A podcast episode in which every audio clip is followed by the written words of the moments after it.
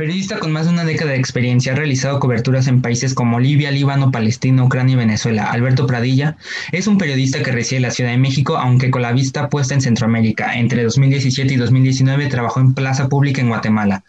Cubrió la caravana migrante casi desde su inicio hasta la llegada a Tijuana, publicando piezas en DW Público, Página 12, 5W, Gara, ETV y Radio Euskadi, entre otros medios. Ha trabajado como periodista en la guerra del Líbano, el bloqueo de Gaza, las revueltas en Túnez y Egipto, la migración subsahariana que sube por Melilla en España, la crisis europea en Grecia, la crisis en Venezuela y el tránsito de los refugiados sirios que atravesaron Europa. Autor de Caravana bajo el sello editorial de Debate y El judío errado bajo el sello de Chalapa.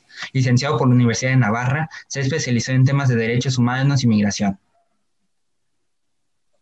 Bueno, Alberto, ¿cómo estás? ¿Qué tal? Un gusto. ¿Te importa si empezamos? Perfecto. Ah, cuéntanos, ¿cuál ha sido tu experiencia con los migrantes? Bueno, yo llevo trabajando temas de migración desde, desde hace 15 años, eh, sí, 12 años. Eh, primero, bueno, yo soy, yo soy de Pamplona, he trabajado pues, en España.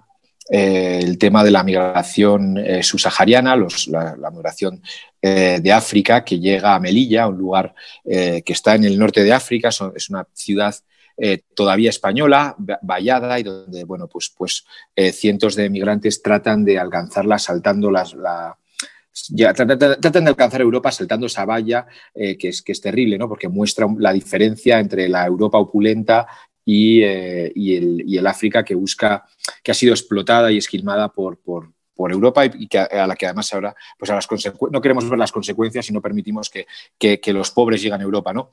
Posteriormente también estuve trabajando, estuve cubriendo el éxodo sirio y las consecuencias de la primavera árabe eh, a partir de 2000. 2012-2013, después de la, primavera árabe que, se está, que estalla en diversos países de, Oriente Medio, eh, Túnez, Egipto, eh, Libia, Libia eh, Siria, especialmente Siria y Libia, donde, donde se desatan dos guerras que provocan decenas de miles, cientos de miles de refugiados. Y pues posteriormente, al llegar a vivir a Guatemala, pues, pues era lógico que empezase a, vincularme a la cobertura de, de los migrantes que quieren llegar eh, hacia Estados Unidos, ¿no? Y, bueno, pues yo trabajando en Guatemala eh, me cruzo, o bueno, pues se nos cruza en el camino, ¿no? La, caravana migrante de, octubre de 2018 y bueno, pues, pues eh, una vez, pues, pues cuando pasa por Ciudad Guatemala, que es donde yo vivía en ese momento, pues nos, pues nos sumamos a ella y, mantenemos la cobertura de mes y medio hasta alcanzar Tijuana, ¿no? Entonces, bueno, pues la, cobertura de migración ha sido una constante en mi trabajo, eh, básicamente porque muestra, por una parte, de una vida mejor, pero también las consecuencias del sistema capitalista, las consecuencias de, un modelo injusto, las consecuencias de, los países poderosos que terminan pues, por hacerse, pues o provocan guerras o se hacen con los, con los con los recursos naturales, o se hacen con los recursos naturales de, otros países más débiles, o en caso de que esos países rechacen eh, eh, entregarles los recursos, les provocan guerras o les cambian gobiernos y al final, pues, eh, digamos, los más débiles terminan por tener que huir, ¿no? Y, mencionas la parte del libro, la parte de que estuviste siguiendo la, caravana migrante, pero ¿qué es lo que te hace publicar el libro de caravana? ¿Por, por qué? el libro, el libro era, el libro es una consecuencia lógica de una cobertura. O sea, eh, pues eh, por suerte, yo en ese momento trabajaba en Plaza Pública, un medio eh, guatemalteco de periodismo narrativo, donde, bueno, pues la urgencia no es la nota diaria, sino pues, pues textos más elaborados, más profundos, más trabajados. entonces, claro, pues tuve la oportunidad de cubrir la caravana de una manera, de una manera distinta, ¿no? De una manera de, sin la urgencia de publicar un texto diario, eh, pues, pues, pues, digamos que, cada nota iba siendo una historia que se trabajaba durante tres, cuatro, cinco días, una semana, eh, y se iban entrelazando ¿no? a través de las personas que me iba encontrando por el camino. Eh, una vez terminamos, la, una vez la caravana llega a Tijuana y, los migrantes, bueno, pues es este juego el que hago, ¿no? la caravana supone eh, la salida de la clandestinidad del migrante centroamericano.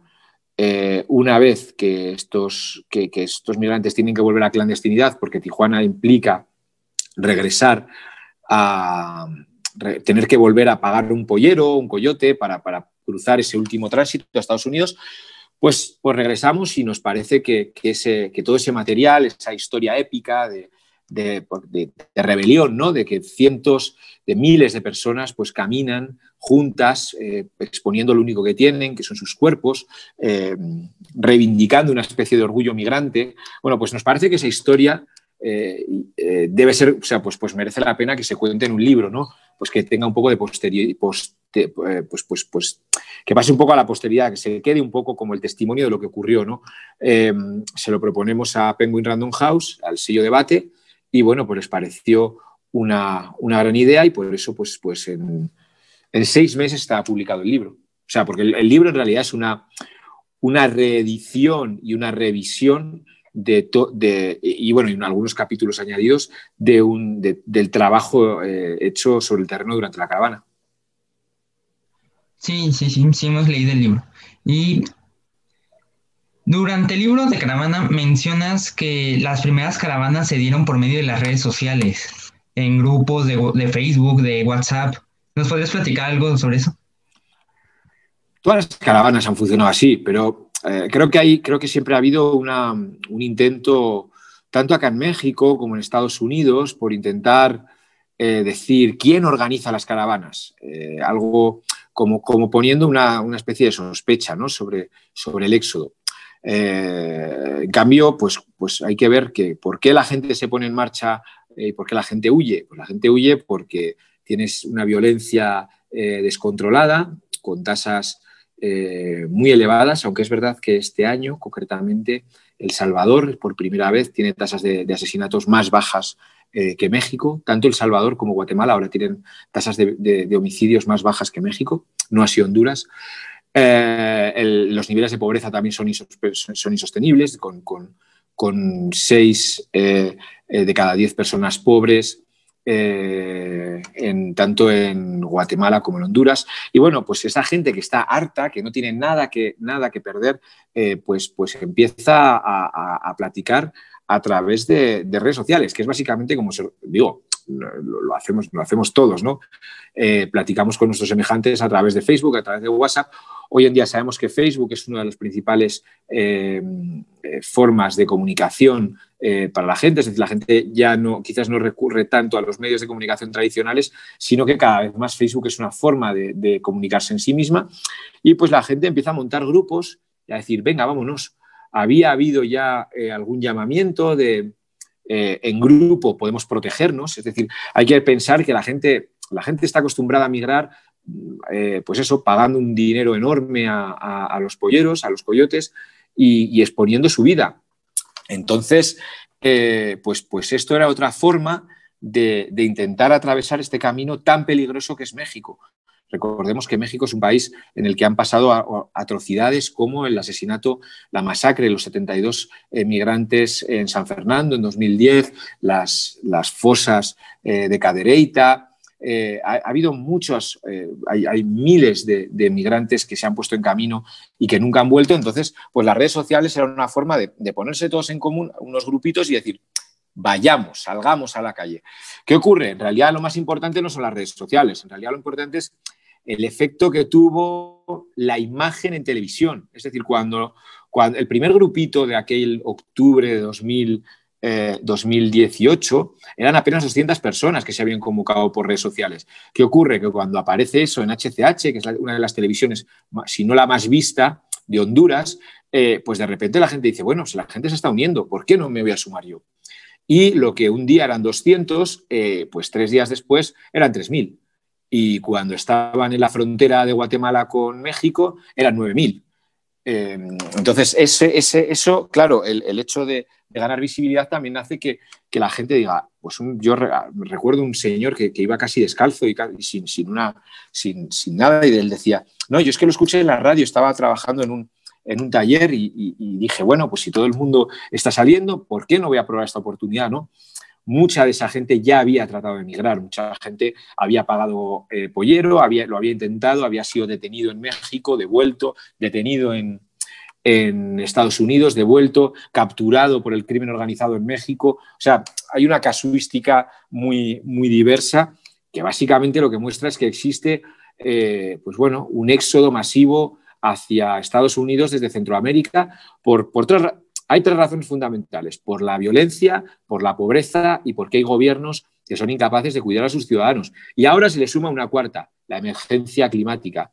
Eh, los que estamos viendo ahora mismo, las personas que veíamos antes de ayer siendo golpeadas por el ejército eh, guatemalteco que salían de Honduras, es gente que en su mayoría ha perdido absolutamente todo en los, huracanes ETA y IOTA que arrasaron el Valle de Sula, ¿no? entre ellos San Pedro Sula, que es el municipio del que salen eh, principalmente las caravanas. Bueno, hablando de migrantes, ah, ¿has estado tú, tú, estuviste con los migrantes en el puente Rodolfo Robles? Sí, claro. Ah, ¿Nos puedes contar qué fue, qué pasó? Bueno, pues hubo, a ver, el puente Rodolfo Robles, eh, he estado en varias ocasiones, porque en varias ocasiones han intentado eh, cruzar por allí. Eh, tratar, pues, pues obviamente se encuentran con una barrera policial de la policía. En, ese momento era la Policía Federal, la última vez era la Guardia Nacional ya. y pues bueno, al tratarse una frontera, pues obviamente se encuentran con una puerta cerrada. Tratan de, tratan de cruzar y obviamente la fuerza de mujeres, hombres y niños eh, que tienen lo único, con la única protección que tienen son, son, son sus cuerpos frente a policías bien pertrechados, con bombas lacrimógenas, con, palos, con escudos, pues, pues son repelidos. Y, a pesar de, yo recuerdo el día que pasaron allá horas y horas y horas, eh, pues a pesar de estar suplicando, ¿no? intentando explicarles que, les abriesen la frontera, que ellos estaban sufriendo mucho, que, en Honduras te matan, que en Honduras te mueres de hambre. Pero obviamente, pues la, policía no entiende muchas veces de eso y bueno, las leyes, las leyes, eh, las leyes eh, migratorias no entienden de humanidad. Entonces, pues las puertas estaban cerradas para ellos y finalmente, pues eh, hicieron lo que habían hecho toda su vida, que si no me dejan entrar por la puerta, pues saltaré el río que es algo que han hecho, se ha hecho toda la vida. Lo que pasa es que ahora se hace, o sea, en este momento se hacía en grupos grandes, en un grupo muy grande, pero esto históricamente el Suchiate ha estado llenísimo de gente que cruza en grupo, lo que pasa es que pagando a, un pollero y bajo la protección del crimen organizado, en general coludido con las, con las instituciones. Muy interesante. ¿Y qué ha pasado con los migrantes en la pandemia? Ahorita con la pandemia ya no se ha visto tanto temas de migración, creo que acaba de salir una nueva nota de una caravana que se está formando nuevamente, pero ¿qué ha pasado con los migrantes en la pandemia? Eh, pues en la pandemia han pasado muchas cosas. Eh, eh, bueno, el flujo migratorio hacia, hacia Estados Unidos en un primer momento se, se detuvo, se detuvo bastante porque en Guatemala, Honduras y El Salvador cerraron sus fronteras. Eh, a diferencia de México, donde en ningún momento ha habido una, una política de confinamiento estricta, en Guatemala, en Honduras, en El Salvador sí hubo políticas de confinamiento estricta. ¿Y esto qué implicó? Pues esto implicó un mayor empobrecimiento de la gente, es decir, gente que no tenía dinero ya tenía menos. Pues, pues si, aquí tenemos en México un 60% de, economía informal, en Honduras, Guatemala El Salvador tenemos porcentajes todavía mayores. La gente que necesita salir a la calle porque si no ese día no come. ¿Qué ocurrió? Que, por ejemplo, en Guatemala o en El Salvador se popularizaron las conocidas como banderas blancas. Las banderas blancas las sacaban las familias que, eh, que tienen hambre, que tenían hambre en ese momento, que salían a la puerta de su casa diciendo, por favor, eh, tenemos hambre, necesitamos comida. Eh, como eh, el, tránsito había sido detenido, estaba bastante parado, pues, pues eh, Centroamérica empezó a convertirse en una especie de mm, olla a presión.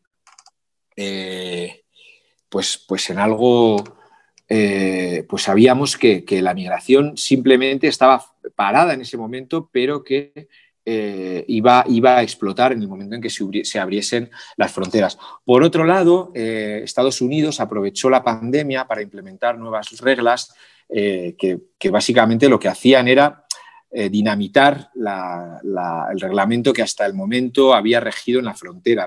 Entonces se aplica una cosa que se llama el título 42. El título 42 lo que hace es pone fin a toda la reglamentación de migración que, regulaba en ese momento el acceso irregular a Estados Unidos. Entonces, cuando una persona antes eh, era arrestada por, por acceder de forma irregular a Estados Unidos, tenía la opción de pedir asilo, que es un derecho internacional, y tenía también la opción de ser regulado eh, dentro de las leyes migratorias estadounidenses, podía lo que se conocía como pelear su caso. Bueno, pues con, esta, con este título 42 lo que hace la Border Patrol, la policía fronteriza, es atrapar a la gente y directamente devolverlos.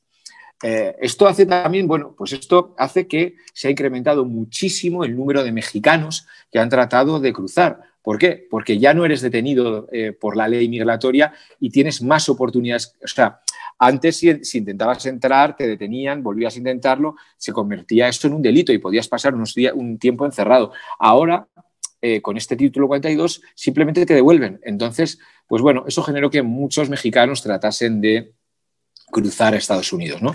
Eh, cuando a partir de junio las medidas se fueron relajando de, control eh, por la pandemia y se disparó el número de intentos, o sea, volvió a incrementarse y la curva de intentos de, de cruce, pues se va nuevamente incrementando. Se levantan las medidas de, se levantan el cierre de fronteras en Centroamérica y, eh, y, ahí se dan nuevas caravanas. En septiembre se dio una, en diciembre, después de las huracanes ETA y IOTA, se da otra y ahora mismo, eh, a, mediados de, a mediados de enero, se está dando otra. Esto es lógico, básicamente. O sea, esto eh, nadie podía esperar otra cosa. estamos ante países que están más empobrecidos que nunca, con el riesgo. Es verdad que las tasas de violencia, como os decía, se redujeron en, Honduras, perdón, en El Salvador y en Guatemala. Habrá que estudiar eh, a qué se debe, si tiene que ver con la, con la pandemia o también con elementos, con, cuestiones más estructurales, que se veía habiendo una curva de descenso en la violencia, eh, pues, pues fundamentalmente desde 2015. Pero, pero bueno, eh, la pobreza que ha generado eh, la pandemia, sumada a eh, los desastres naturales, sumada a la pobreza que ya estaba, sumada a la ineficiencia por parte del Estado y de los gobernantes, pues, pues hace un cóctel explosivo que lo que hace es que, que la gente no encuentre otra alternativa que marcharse. Oye, ¿qué consecuencias crees que debería tener el tráfico ilícito de migrantes? ¿Y cómo los estados y la sociedad, sobre todo nosotros como jóvenes, podríamos colaborar? Si me, si, te hablas, si me hablas de tráfico ilícito como las personas que llevan a la gente, si hay que perseguirlas y demás, yo creo que hay eh, crímenes mucho más, mucho más eh, punibles. Es decir, em, creo que se criminaliza mucho la migración irregular y creo que las fronteras, o sea, es decir, no podemos abstraernos de las consecuencias eh, y del contexto que provoca la migración. Por ejemplo, hablemos de Honduras. En Honduras hubo un golpe de Estado en 2009 eh, que cambiaron el, presidente Mel Zelaya por afines a Estados por otro presidente y a, partir de entonces, desde 2000, ay, lleva dos, dos, legislaturas, no me voy a acordar del año, eh, si me va a salir, sería 2011, 2016. Bueno, 2000, sí, las últimas, o sea, las últimas dos legislaturas eh, han sido, ha estado Juan Orlando Hernández, una persona que ha sido vinculada por la Fiscalía de Estados Unidos continuamente con el narcotráfico.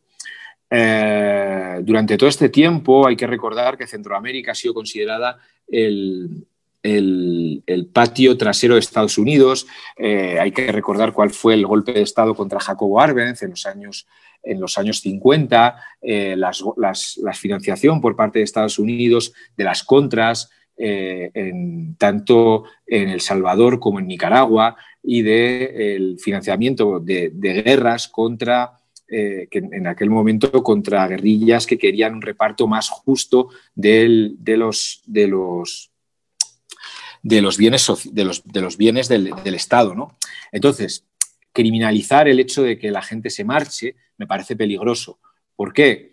Porque, porque mm, creo que hay que ver cuál es la razón por la que la gente huye. Es decir, a la gente se le ha explotado, a la gente no se le ha dado oportunidades, la gente vive en unas condiciones muy duras. Y además hay que recordar que estos países viven, o sea, es decir, al mismo tiempo que estamos reprimiendo a las caravanas, eh, los países, incluso México, dependen en mucha medida o mucha gente depende económicamente de las remesas, el dinero que los migrantes envían desde desde Estados Unidos, con lo cual es una cosa muy compleja, porque mientras que hay eh, países que criminalizan la migración, luego necesitan ese dinero para sobrevivir. ¿Y qué pueden hacer los jóvenes? Pues, pues no sé, yo diría que cambiar la sociedad. Eh, o sea, eh, obviamente en, el, caso mexicano, creo que es imprescindible exigir al gobierno que trate con humanidad, que trate Em, basándose en los derechos humanos a las personas que huyen, que garantice el asilo para las personas que lo solicitan, que no les persiga, que se, que se huya de esa política que se viene manteniendo durante los últimos años y que el actual presidente Andrés Manuel López Obrador ha mantenido de una forma más férrea, si cabe, de detención, encierro y deportación. Eh, que, se busque, que se busquen de alguna manera soluciones más humanas. Es verdad que hay que atajar problemas estructurales y, no es decir, la gente no se marcha por gusto, la gente cuando marcha entiende que deja su familia, deja su casa, deja su vida. Entonces, eh, pues, pues es muy complicado, digo, no se les puede criminalizar por ello. Eh, creo, que, creo que hay que comprender eso, que la gente no huye por gusto, y hay que presionar cada uno en su lugar, es decir, aquí en México, pues los jóvenes mexicanos, presionar al gobierno para que eh, tenga un trato humanitario hacia los migrantes, para que deje de ser el policía que, subcontratado por Donald Trump. Eh, recordemos que, López Obrador hizo un libro muy crítico con Trump hace unos años, pero luego, pues al, pues, al hablar con, con él, y hoy que justo eh, Donald Trump deja de ser presidente de Estados Unidos, pues, pues luego se hicieron muy amigos y, AMLO se sintió muy cómodo en ese papel de, policía. Entonces, bueno, pues, pues yo creo que los jóvenes, eh, pues eso, siempre con esa ilusión de cambiar las cosas que caracteriza, pues, pues eh, creo que lo fundamental sería eh, exigir el trato digno, el trato humano, que se acabe, que, que, México deje de ser el muro de Estados Unidos. ¿no? Y hablas de, lo, de las responsabilidades del gobierno, de la sociedad con los migrantes, pero ¿cuáles son las obligaciones de los migrantes? Pues hombre, las responsabilidades? Eh, las responsabilidades, pues yo si fuese un migrante lo que consideraría es que mi obligación es llegar sano y salvo a Estados Unidos. Si me quieres preguntar por el comportamiento, creo que, eh, por desgracia, eh, en los medios de comunicación muchas veces se se promueven versiones, eh, visiones em, distorsionadas eh, sobre lo que es el migrante y se le presenta como alguien eh, que ensucia, que entra de forma violenta, como un problema para la sociedad. Claro, las leyes, las leyes migratorias lo que permiten es que los, que los ricos nos podamos mover de un país a otro sin ningún problema, mientras que los pobres se les presenta como una, como una amenaza. Claro, pero es que estas personas si migran no es por gusto. Uno no deja a su familia o va cargando con cuatro hijos eh, y va eh, pidiendo por diferentes pueblos por gusto. Uno dice, bueno, pues debería de comportarse según la sociedad, eh, en las reglas de la sociedad que, a la que llega. Pero es que cuando decimos eso, en mi opinión, estamos comprando una visión criminalizadora del migrante. No es cierto que el migrante llegue violentando, no es cierto que el migrante llegue eh, haciendo relajo. El migrante es alguien que quiere llegar a su destino, que es Estados Unidos, para tener una vida mejor, porque no le ha quedado otra alternativa. Entonces, obviamente, al margen del respeto a los derechos humanos, que es una cuestión fundamental que debemos respetar eh, todo el mundo, creo que habría que preguntarse más cuáles, son eh, las responsabilidades de los gobiernos, de las policías, de los funcionarios corruptos, etcétera, etcétera, más allá de la parte más vulnerable. Porque luego, si no, pues nos pasa como, como ocurrió en la caravana, que había un video muy, pues de, la, de, una señora eh, que, a la que se criminalizó mucho porque no le gustaban, bueno, que, se le, que, dijo que no le gustaba la, eh, el frijol, ¿no? Y entonces se, creó una caricatura. Yo creo que, yo creo que, hay, que hay que dimensionar todo y, hay que poner mucho más énfasis en quién es el poderoso, ¿no? ¿Tú qué crees que ocurre con la autoridad de los, de los estados, con los problemas de seguridad, ya que planteen los migrantes o que reciben los migrantes una vez que entran en su territorio? Pero es que los migrantes no provocan eh, problemas de seguridad. O sea, los migrantes en general son víctimas de, una... O sea, aquí en México hay, hay, ejemplos, eh, para más no, pues hay miles de ejemplos de secuestros, eh, vulneraciones a los derechos humanos, extorsión, etcétera y, jamás se presta atención a eso, no, nunca pueden poner una denuncia porque están en situación irregular, temen que la policía les arreste. Entonces son, son víctimas muy fáciles, son víctimas muy fáciles, son víctimas fáciles además por una doble, un doble eh, lugar, por, parte de, los, de, los, de las autoridades a veces corruptas, que a veces les chantajean, y por parte del crimen organizado, que también tiene su, su papel, ¿no? Eh, no creo que, haya que convertir el tema migratorio en una cuestión de orden público, sino que es una cuestión de, de, justicia social y de derechos humanos. ¿Crees que los migrantes este, ¿crees que los migrantes afectan a la soberanía de un país? ¿A la soberanía nacional de un país? Hombre, entiendo hacia dónde va la pregunta y creo que, y creo que no. Es decir, si, tomamos en cuenta, si ponemos la migración, eh, eh, a ver, si vemos la migración en términos de orden público, siempre podemos decir que quien entra de forma irregular está violentando la soberanía. Sin embargo, eh, si vemos la historia reciente, eh, más se violenta la soberanía, por ejemplo, cuando se dan golpes de Estado en los países eh, expulsores de migrantes, cuando, se, cuando las eh, determinadas empresas violan las leyes nacionales para, ganar sus, para, multiplicar sus beneficios y expoliar a las poblaciones autóctonas. creo que ubicar el tema de, del tema de, de la migración en, un tema de orden público, me parece, eh, me parece un error y me parece deshumanizar por completo el drama de las personas que, están huyendo. Obviamente todos los países tienen derecho a guardar sus fronteras, pero es curioso que México, por ejemplo, eh, México es un expulsor de migrantes, es decir, muchas familias eh, Muchas familias eh, se han jugado la vida y han tenido que salir eh, adelante migrando, ¿no? Entonces, eh, no creo que ese sea el punto, sino que creo que el punto tiene que ser la necesidad, los derechos humanos, la, pues el modelo económico que impera actualmente aquí. Entonces, es algo tan estructural que no se puede plantear en esos términos, ¿no? ¿Qué disposiciones crees que se podrían incluir en el Pacto de las Naciones Unidas para una migración segura, ordenada y regulada? Es que hay un problema, hay un problema fundamental. Eh, veo muy complicado que haya un... Es que es muy difícil, o sea, es decir, cuando, cuando por ejemplo, el planteamiento de hacer una migración ordenada, segura y regulada es bien complicado porque Entiendo que a veces, pues, pues que tiene una falta, que tiene, que tiene, es una de las grandes preguntas, ¿no? ¿De qué manera se puede gestionar esto? Eh, yo, creo que, yo creo que habría que plantear eh, pues, pues disposiciones respecto a la garantía de respeto a los derechos humanos de las personas en tránsito y no convertir eh, la migración en un problema de seguridad pública, sino en un problema de derechos humanos y de necesidad, lo que estaba diciendo antes.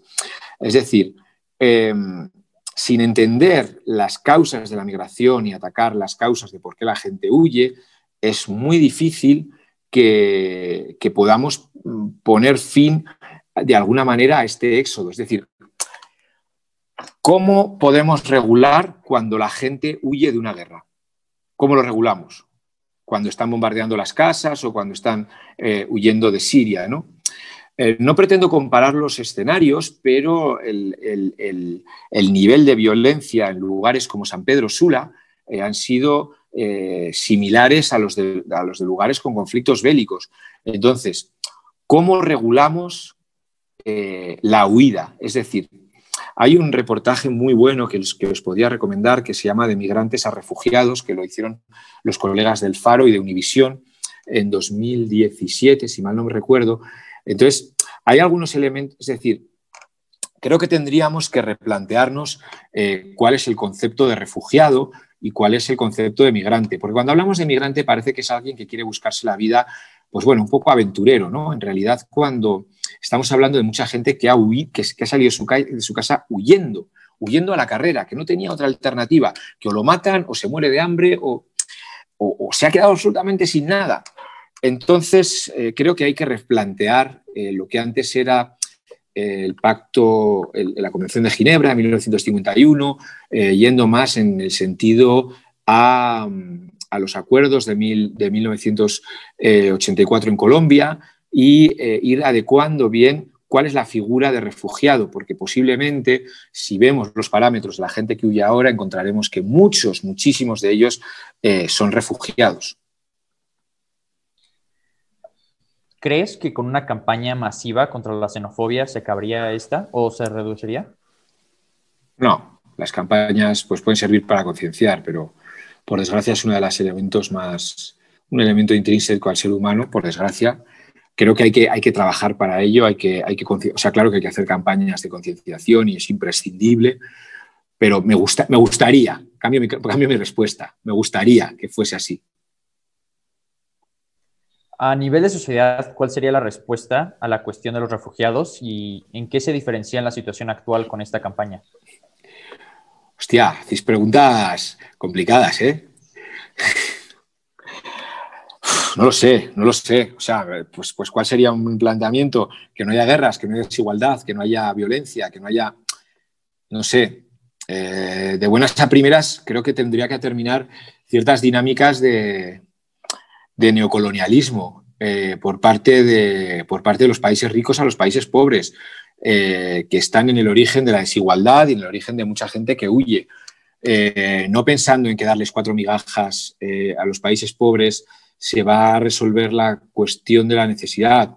Luego lo que no sé, pues no sé, hay, elementos que son particulares, ¿no? En, digamos, al final Estados Unidos ha tenido un gran papel en la intervención en en Centroamérica y posteriormente lo abandonó. Y entonces de repente pues el centroamericano dice, yo también quiero mi pedacito de, sueño americano. Eso por una parte. Por otra también la gente huye de la violencia.